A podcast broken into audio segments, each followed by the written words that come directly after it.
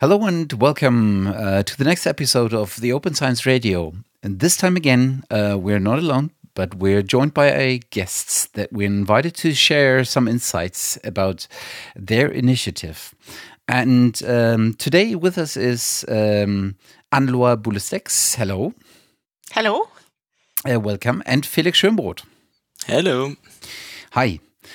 Um, we invited you to um, because uh, you're, I'd say, two of the many um, uh, forces behind the newly founded Open Science Center at the uh, Ludwig Maximilians Universität in Munich. And since that is something that uh, we actually never encountered in any German university before, uh, we definitely wanted to take uh, take the opportunity and talk to you about um, what's the reasoning behind it? Uh, how did actually the funding um, uh, process uh, look like? Uh, what's your aim? Uh, what are the specific activities? And uh, probably a lot of smaller topics all around this um, this this um, institution. Um, but before we actually um, dive into uh, the topic, um, maybe we could uh, take some time and um, introduce yourself. Maybe um, you want to start, Anne-Laure.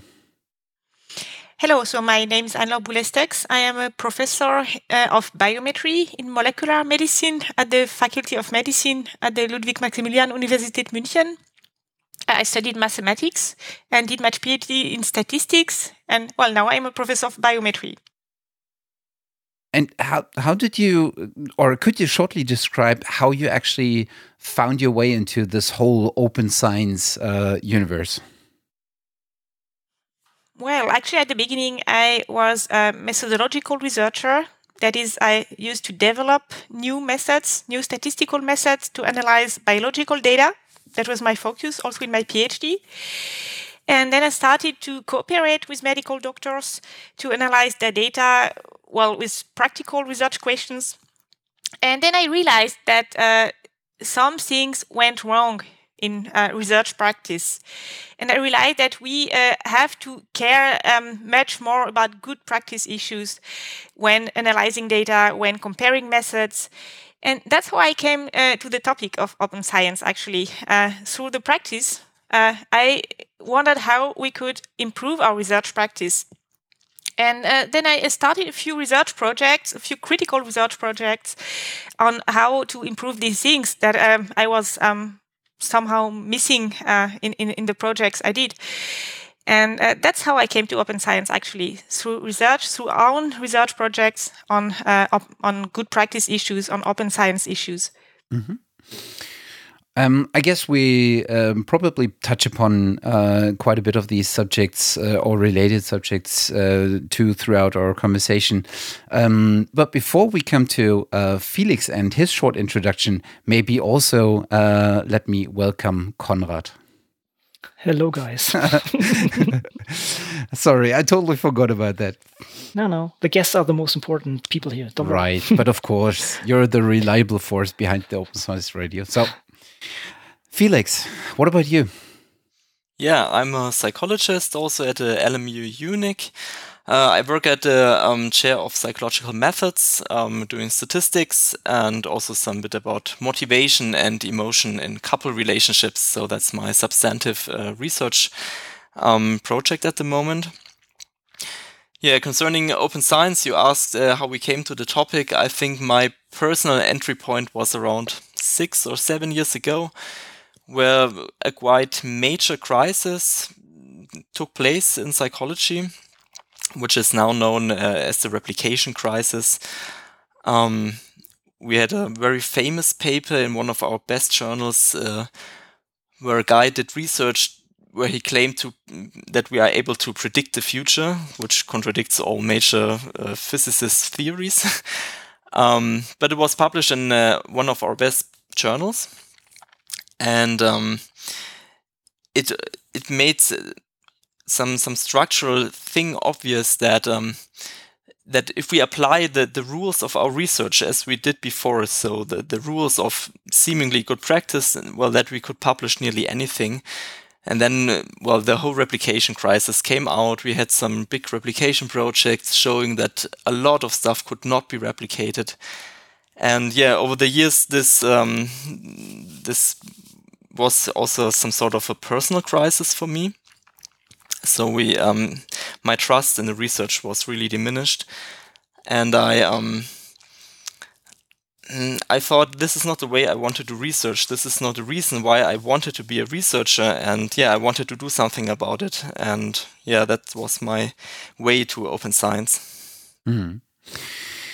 Um, you're also the current and the first managing director of the Open Science Center. So maybe we uh, stick with you for uh, for the beginning. Um, could you give us a short overview of how the whole idea of founding something like an Open Science Center um, took shape and what the initial process steps uh, would have been? Yeah, so the, the, the, first step was actually a tweet uh, on Twitter from some guys from, I think, Cambridge. They, they tweeted some years ago that they have an open science initiative at their university. I think that was the starting point for us to say, okay, we want such an initiative at the local department of psychology as a first step.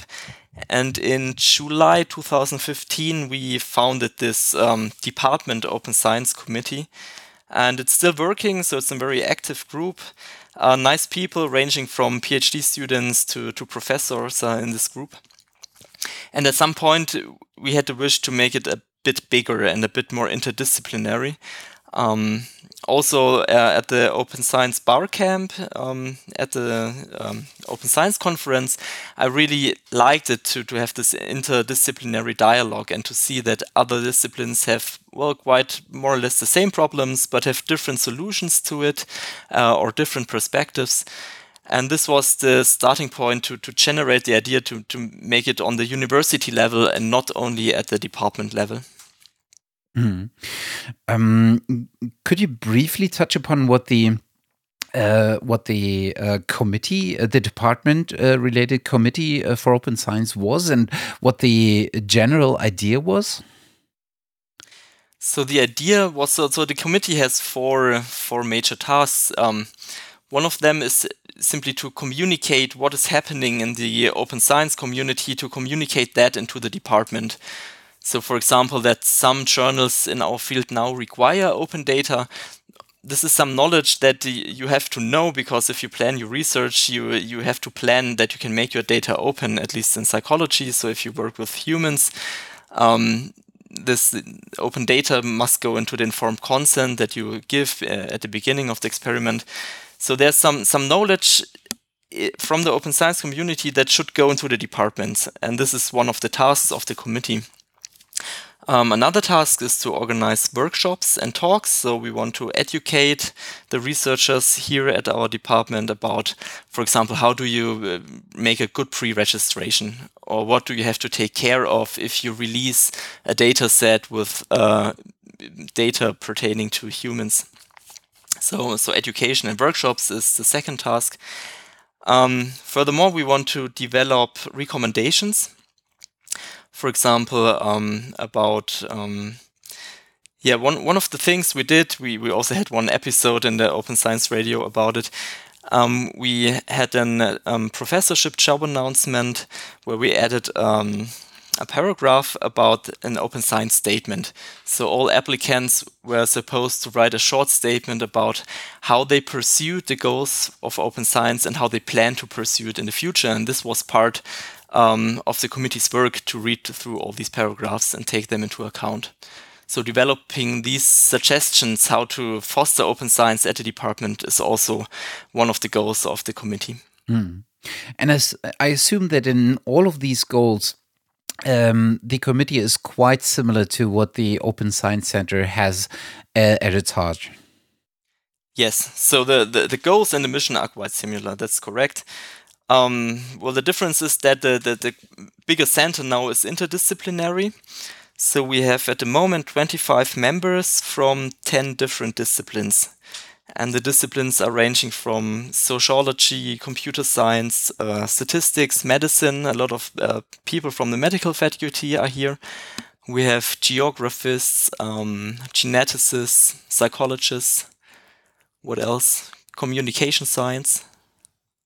Which is interesting because all of these uh, domains, I would say, have their kind of their own um, standing or status within how far they've actually come within um, ad adapting to open science uh, practices right? So if if we look at um, something like uh, communication science and um, um, I don't know bioinformatics um, as a comparison, both are really different uh, when it comes to how far and what kind of practices they have adopted from the open science domain. Yeah, indeed. So that was really one of the most interesting things to learn how far they are in different parts and maybe not in uh, some other parts. So, for example, we have some uh, guys from economics, and they already have a really elaborated system for doing reproducible analyses um, with sensible data. So, where you do not access the raw data, but you can send some some analysis scripts to some center, and they do the analysis. You get the results, and they really have a good system for that. Um, on the other hand, um, some people from the medical faculty they have really good ideas about open data or how to make data more or less open to the scientific community while still taking care of the privacy of the participants. Mm. Let, let's talk it. Uh, let, let's talk about it more from a structural or formal point of view. Um, now, the Open Science Center is uh, strictly um, kind of um, more or less bound to the uh, university itself.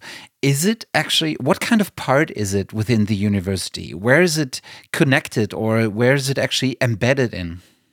Yeah, that's a good question. So basically, we are a working group. So we are just a bunch of people who like to work on the same topic. And the, the, the formal um, state of being a center of the university well, what is it actually? So the the university, the, the LMU has several centers. It has a center for nanoscience and uh, a center for ethics and so on. So it's an official center of the LMU. So the, the president acknowledged the, the status, the formal status of the center. But it's still some somewhat independent in a way that we are a working group of people interested working on the same topic. Mm so how, however you have be kind of uh, become a formal part of the university and thus you probably have to have um, a something like a statute and um, all of the um, all of the ac acting people like a managing director probably a scientific or advisory board or something. Um, how did you form all these entities? Hmm um, how did we do it? Um, we had a first meeting. So we first wrote an email to a lot of people, just asking for, okay, let's meet and think about founding such an open science center. And um, the response was quite overwhelming. It was a much larger response than I expected. So we had the first meeting about one year ago, and I think around 20 people were there, which was much more than I expected. Mm and it was quite soon uh, uh, clear that we want to found such a center. So the, the first meeting was just really to uh, to see whether there's uh, enough interest at all to do it. Um, but it, it, was clear that there was a lot of interest, and then we decided to found a center, and we looked for more um, members. And then we approached uh, the president of the university and asked, well, what are the formal steps to to create such a center? And what was the initial feedback that you got? I mean, fr from the president, because there's hardly any kind of entity within the university world that is higher ranked than the president of the of the uh, university, right? Yeah, maybe it was not directly the president, but someone from the university steering committee. Yeah. Um, I think the initial feedback was uh, some it, they were interested, but they they had some uh, waiting. They they wanted to wait what happens. So I think they they look at us and see okay, let's see what they do, how they perform, and let them start doing something, and then we will see. Mm -hmm. Let's talk about um, what you as a group and as a as a working group, uh, as you said uh, earlier, and as a, a, center, as an entity of the university, can actually bring to uh, the table when it comes to services. Um, uh, we already heard that education, um, the education of the members uh, of this uh, Open Science Center, is probably one important part. Um, uh, but let's focus on the other parts. And I guess you have um, two main uh, ones in mind. Yeah, so we have uh, three major goals in the center. As you said, the first one is education. The second one we would call meta science, which is research about research. Um, I think Anne, Laure can say a bit more about that. And the third part will be to look at the incentive structures and the policies and trying to change them. Mm-hmm. Um, yeah, about meta science, um, I could tell a little bit what we are uh, working on. So, as Felix said, meta science is science on science. Uh, we also talk of meta research, research on research, on uh, research strategies, on research practice, on good practice issues. And the nice thing about the Open Science Center is that we are a group of people from uh, very different disciplines. And uh, we actually um, uh, just started a common project within the Open Science Center involving several members of the Open Science Center, but from completely different fields uh, like medicine, psychology, and economics. And uh, together we try to, um, well, find common definitions of the problems occurring in relation to, to uh, scientific practice, in relation to open science. So we find common a common language, which is uh, which is actually a, a, major challenge for people coming from from different uh, fields. And uh, then, starting from this common language, we will try to find uh, common solutions. I mean, all disciplines have more or less uh, the same problems, or at least, um, well, uh, related, strongly related problems. So our philosophy is that we can learn from each other when developing solutions. Um, each field has uh, more or less developed or already developed some solutions or some partial solutions, and um, well, our goal is. to um, to create a synergy between all these fields and, and to learn from each other through interdisciplinary work and the Open Science Center is, is just the, the optimal um, uh, the, the optimal um, context to do such uh, interdisciplinary research projects mm. on scientific practice. Mm. And um, when you speak about a project, um, how do I have to imagine this? Is is this people loosely, in air quotes, uh, working together on on a specific uh, research question, if you as you elaborated on, um, or is it actually uh, something that is a formal project? So it has a project um, team, it has a uh, project funding, uh, possibly. Um, how's this organized? Well, at the moment, I mean, we are at the very beginning of the of the project, so we are more in a brainstorming phase. So it's a little bit difficult to to uh, give very concrete answers to your question. But uh, let me say that. Um, well, as far as I am concerned, I have uh, conducted some research projects on meta science on my own. I mean, with my uh, own working group at the at the medical faculty, and uh, for these projects, uh, there is already some funding, at least partially. So there are PhD students funding. So there is an infrastructure. Now, as far as the interdisciplinary part is concerned, I mean, the part involving partners from the Open Science Center from completely different fields, this is really uh, being currently built. Uh, so we are just in the, in the starting phase. And uh, well, currently we still uh, don't have any funding and we are um, a little bit, uh, well, looking for common ideas and common strategies. And we, we don't know yet really where we are going because uh, this is uh, something actually quite new. I mean, this strategy, this approach to involve several people from completely different fields. For example, we will have to answer questions like, uh, where are we going to publish our study? Because, um, I mean, if it's a study about uh, about psychology, economics, and medicine, um, and we have common concepts, common definitions. But this is neither really medicine, nor really psychology, nor really economics, and that's uh, well pretty difficult to to um, uh, develop a research strategy and publication strategy for uh, for such projects. So we will face a number of challenges, but I think that that's precisely what makes it exciting to work uh, on such issues uh, because we're really doing something new. And uh, yeah so there is a, there is a lot to do on uh, extremely important topics.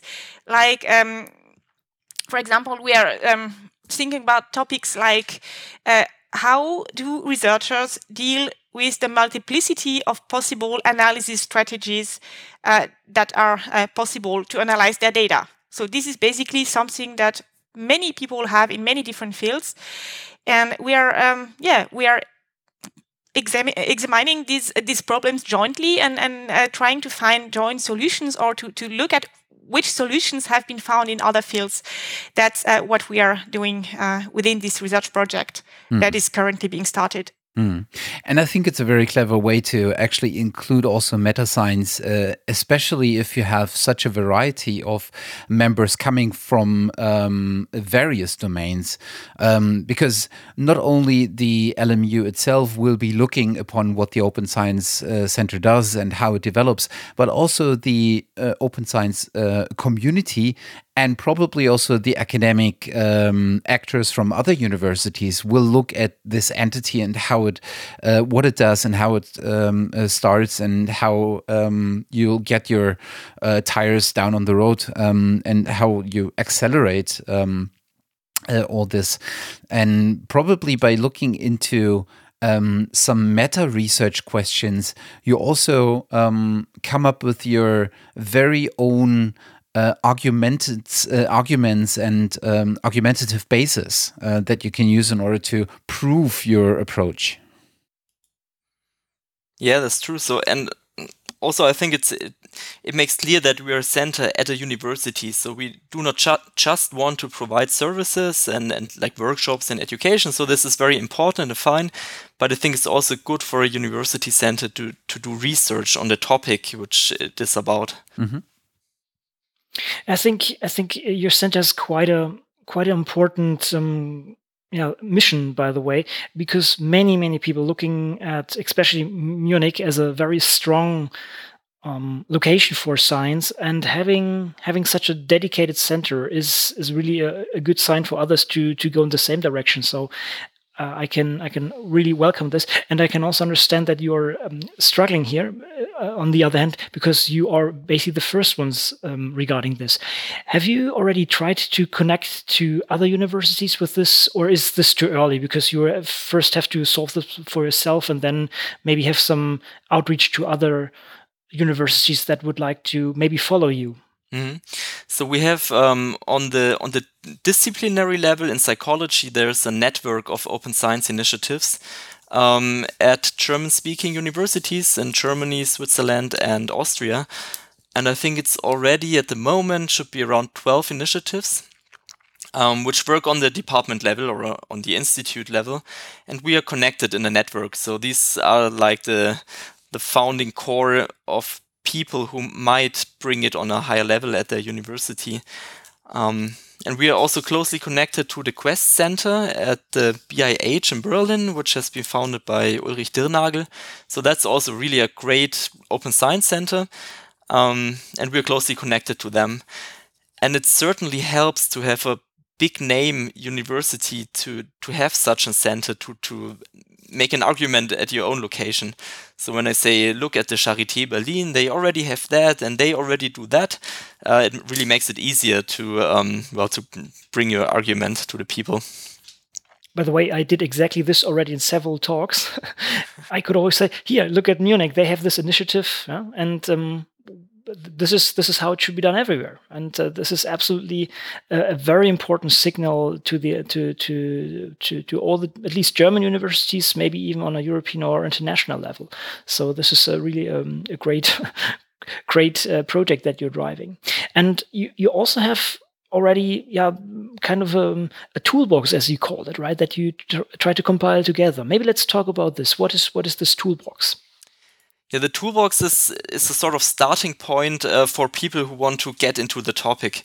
So the toolbox it, it, has been compiled by a really great student by Lutz Heil. He made a practicum at the Open Science Center, and one of the key parts of his internship was to to compile this toolbox. and in fact, we didn't invent really something new. So there are so many great tutorials and, and workshop slides and, and so on out there, many of them lying on the Open Science Framework. And the aim of the toolbox is more like a Reader's Digest to distill the most accessible and most use, useful uh, resources to, to get started. And I think that the, the main thing, also one of the main missions of the center, is to bridge the intention action gap. So if we uh, ask researchers about their values and norms, it's quite clear that really most of us value open science and embrace open science, but uh, putting it into action is the difficult step. And um, well, bridging this step by providing tools, providing infrastructures, and so on, I think is is an important part. You also mentioned already this um, professorship job advertisement that you put together, and I think this is this is really one I would even call it game changer, right? Because if you go to that point where people are focusing on quite uh, heavily, right? Getting getting professorship, and you make here the clear statement. Okay, we appreciate open science. What did you do for this, and how are you intending to do this if you get this position? Um, you are really forcing people to think about this, and um, well, also, yeah, give give a good good um, way to people who who who did it before how did you get to this? Because this is, I think, uh, something that other people would like to do, but it's uh, I, I, never thought about going this, doing this directly. This is really a brilliant approach. But how did you get to this point that you can do that? Uh, who did you have to ask? where was the final person who who wrote this and and, and pushed the button and submitted that? Yeah. Um, I think it was a combination of some some lucky circumstances. Um, we had an open professorship position in social psychology.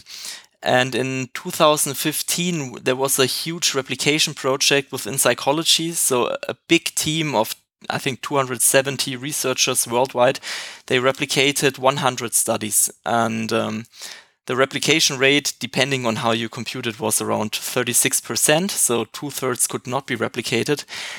Uh, and a lot of critique was focused on social psychology as a subfield of psychology. And exactly in, in this situation, we had this open position for social psychology, and it was quite a big chair of, of psychology, so it was a prestigious chair. And um, the, the Open Science Committee, we, we made this suggestion to add this statement to the advertisement of the position. And I think another uh, lucky circumstance was that the, the current director of our department, uh, Markus Bühner, he's really uh, in favor of open science and he really pushed that. So he said, let's include that. and when he said that, and two or three people, two or three people in the steering committee of our department, they they said yes, let's do that, and then we did it. Mm-hmm. And I think you, you also mentioned once that this is even now not only used for, uh, or it was not used a single time now, but it will be also used and is used for other advertisements like this as well, right? Right. So we, we have used the same paragraph for all um, professorship advertisements uh, since then. And a really nice uh, step of my department will be that very soon we will explicitly say that we will always include it. So it will be soon an explicit policy of the department to, to have this requirement. That's really great. What is what, what are the, the, the main suggestions if you if you would have to recommend something for other people who would like to start a similar initiative or a similar center like you did? What would be the initial steps and um, people to contact and yeah the procedures that need to be done in order to to to compile such a center. What be, would be your recommendations regarding that? Yeah good question. So i think everything we did was bottom up so i think everything started with a, a small group group of people sitting together in uh, for lunch or for a cafe and talking about the stuff. And then we said okay let's let's make this informal working group and then it got more and more formal. So, so from the informal working group, we founded the, the departments committee and we tried to pull in as many people as possible. So the committee was not a, a close group of elected people, like three or five elected people, but it, it's open for everybody. So um, the committee formally, I think, has 40 or 50 members. So of course, not everybody is there at every meeting, but it's easier this way to to to spread the word to to different um, working groups to different levels. And what are ma mainly the the main challenges that you that you're facing there?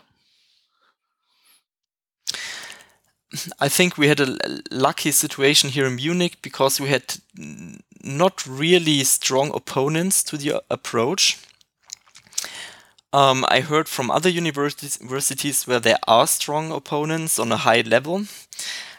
Um, I think in these cases it's good to to do it bottom up and to say, okay, this is the way I want to do science. Maybe this is the way our working group wants to do science. We do not impose it on others, so we do not say others how they have to do research because, well, this this creates some some reactance from others. Simply say, okay, that's how we do it, and we we say it explicitly. This is the way we do research, and if you want to do a PhD in our working group, well, this this is the way we do it. And just hope that that it catches fire and the others want to do it the same way at some point. And you you need a critical mass. Um, yeah, I think that's very uh, actually a very important point that you mentioned, Felix, when saying that uh, we do not tell people how to do research because one of the challenges uh, related to the Open Science Center is that we all have very different cultures uh, where open, the word open or open science or good practice uh, means something different. And uh, the um, way to handle data is also very different from, uh, from one field to, to another.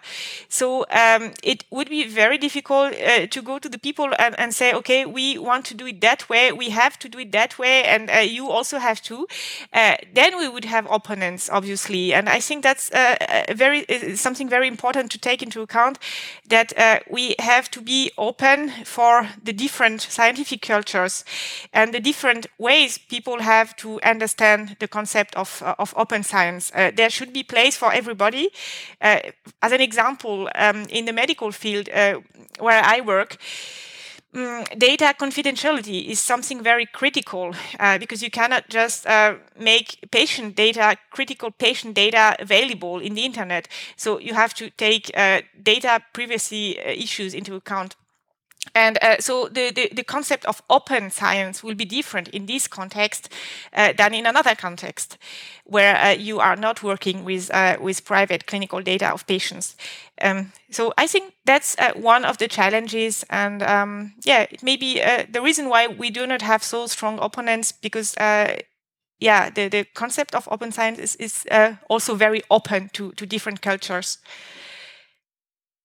Mm. I think that that relates back to um, what uh, what you and your colleagues and a lot of other people from the open science community um, are saying for a couple of years now that um, open science should be the standard, but it doesn't mean that you can't deviate from this for very good reasons. And the more tra transparent uh, you actually um, do deviate and state your reasons why you don't want to have your data open or why you don't want to have specific data open or not entirely open but under certain circumstances or whatever the the the um, the situation is, uh, it does make it even better and more understandable. And uh, of course, especially in in very privately or personal related data, uh, we prob we will probably see a lot of deviations from the openness uh, of data, but we can still uh, address certain aspects of how data should be configured, what kind of metadata we would expect, and what are the uh, what is the the most common denominator that we can agree upon uh, to make even uh, research um, available that has to um, take place under certain circumstances like uh, privacy concerns. Yeah, exactly. I think it would also be wrong to say, uh, well, okay, we have uh, privacy issues in our field, so we don't want to participate. I mean, there are also some solutions to somehow circumvent the problems. And uh, I, I, think the Open Science Center is especially useful uh, uh, with respect to uh, finding solutions on how to address the issues in the specific context, because we can, um, again, learn from each other. Yeah. So, what what do you think if we if you project now your work into let's say five years ahead? Where where are you standing, or what are your wishes that you achieve in in that time? I think that mostly depends on our funding situation. so we have ver very ambitious goals, but this needs, of course, manpower and also some money. Um, at the moment, our funding is zero, so we are all devoting some part of our working time to the center. Um, but we, of course, aim to get some more funding to to be able to do more. So I think that really depends on how much funding we can get in the next years.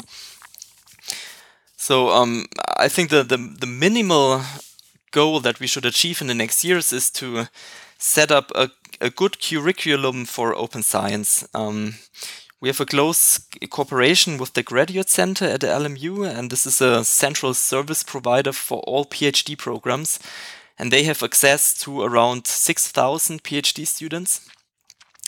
And it really would be great if we could get some some some module modules of open science in the in the core curriculum for these PhD students.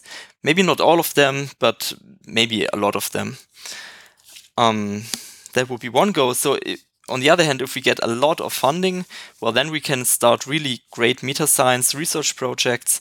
Um, we can develop more course material, and um, yeah, I think that's these these are the main differences. So in the in the projection uh, to the future, mm-hmm. and of course, what we hope is that. Um, that we can broaden our network. So at the moment, we have these 25 members from different departments, and we hope that they can spread the word into their departments and talk to people and maybe we can get more members and get maybe multiplicators in each department who can take our material and teach the stuff and make a talk maybe and so on. Mm-hmm. do you have kind of an overview uh, of the of the let's say percentage impact that you have already? So a list of all institutions and where you have a foot already in the door and where not like it's hard to do in a large institution like the LMU. It's a bit hard to do. So the, the LMU has um, 18 faculties, and we have members from nine of them. Mm. So, but there are some faculties. So there's um, well, religion, ca Catholic, and um, Protestant religion faculty. Um, I'm not sure if they have an interest in joining the Open Science Center. mm. Yep. Yeah, we try to approach the philosophers um, because we have an um, uh, philosophy of science would be a, a, great fit to the to the Open Science Center, I think. But maybe we approached the wrong ones because we got an email from them um, and they said, well, philosophy is not an empirical science and therefore um, it does not uh, apply to us. yeah, but I think they could they could contribute to the principle. that's yes, of the course. point. But um, yeah, but I think we we should uh, we shouldn't give up, and uh, there will probably be some successes uh, in the future with the philosophers. Yeah. And in general, the uh, Open Science Center itself is open for not only LMU um, members um, of the of the university itself, right? Yeah. So the the center is well, it is closely tied to the LMU. So all the all the ordinary members they must be researchers from the LMU. So there's one member category which are the associate members. They can be from uh, different institutions. Mm-hmm. But so the the the standard member of the center probably is from the LMU itself. And have you also tried to infiltrate the TUM, so the other large university in Munich? the TU Munich, uh, we, we have contact to them, but uh, we, we still work on the infiltration. Yeah. okay. Um, I think you have your official start uh, rather soon, right? Maybe you can talk a little bit about this. What's the plan for that? Yes, so the, the, the official uh, establishment of the center was in November last year, and uh, on uh, um, May 8, so Tuesday next week, we'll have the, the opening ceremony, which is like the yeah the, the official start maybe. And um, yeah, we have the vice president giving some greetings. Uh, then we will present um, the Open Science Center, talk a little bit about what is open science and why it is important. And then we're happy to have a keynote speaker, um, Professor Klaus Tochtermann, who's well known in the open science community. And he will talk about open science at the um, university level, the national level, and the European level. Okay. Um, just a general question, even though the Open Science Center is tightly um, bound to the LMU itself, um, what would you expect uh, or what would help uh, for you as the people mainly driving uh, this initiative? Um, any input uh, from the open science community or um, any anything that you would uh, like to hear from somebody or any anybody that you would entirely get into uh, contact with? Uh, I have to think about that. Maybe Anne-Laure, do you have an idea? hmm. Yeah, well, I, I think um, all these open science initiatives uh, everywhere uh, in, in Europe or elsewhere uh, are somehow uh, cross-fertilizing each other. So um, uh, the fact that we can exchange with the other centers and, and uh, get their ideas and know what they do is already extremely important. So I think it's uh, yeah, it's very important to keep in touch with them uh, for just exchanging new ideas, especially in this uh, in this phase of the initiative where. Um, well, our group is still in its infancy, so we can uh, definitively uh, definitely learn much from from each other and perhaps also inspire other future centers. So communication between these initiatives is extremely important. And of course, also from the funding agencies, um, I think obviously we can also um, uh, we save much from them in terms, uh, well, in terms of uh, of funding if uh, if they welcome our initiative, and that's obviously also a major major factor of success uh, in the in the next years. Mm. Yeah, I also think that uh, this this networking, which Anne-Laure talked about, is really important to gain more impact on the political level. So, for example, we, we have this, this network of open science initiatives within psychology, and it's really an informal network. So, it's more or less a, a mailing list and, and a, a, website on the OSF. But we had a roundtable discussion at the German Research Foundation about uh, open data in psychology. And they invited members of this network of open science initiatives. And this is, was really great because we had a voice in this roundtable discussion. And I think if we have more and more such initiatives at the university level, um, it's much easier to to to talk to funders. Maybe funders would can change some of their guidelines towards open science to, to foster open science. And the more initiatives there are and the better their network is, well, the, the more we can do. Hmm. I guess that's probably where uh, we would fit in as well uh, to spread the word and uh, communicate what's going on, um, whatever the initiative is. In this specific case, the uh, Open Science Center at the LMU, um, to just get the idea out there, maybe get some learnings out there over the time. What can people learn from uh, all the actions that you have undertaken? Um, how can these be adapted to their specific cases? And that's probably also done on on conferences. Uh, and maybe we uh, already hear something from you some learnings, some more insights uh, about the first couple of months of official existence uh, at the next uh, Barcamp Open Science or similar events. Yeah, maybe. Yeah, would like to. Okay, have we missed anything that you would like to add? Mm, I don't think so. No, I also don't think so. Great. Otherwise, I'm pretty sure we can sit together in a year or two and talk about what you have achieved and your recommendations to the community. What were your hurdles and what were your challenges and how you solved all them and why uh, University of um, uh, Munich is now completely open science. You know? Let's see. Yeah. Hopefully, no. But I, I'm, I really appreciate that uh, you do this great work, and uh, really looking forward to to discuss this with you in the near future.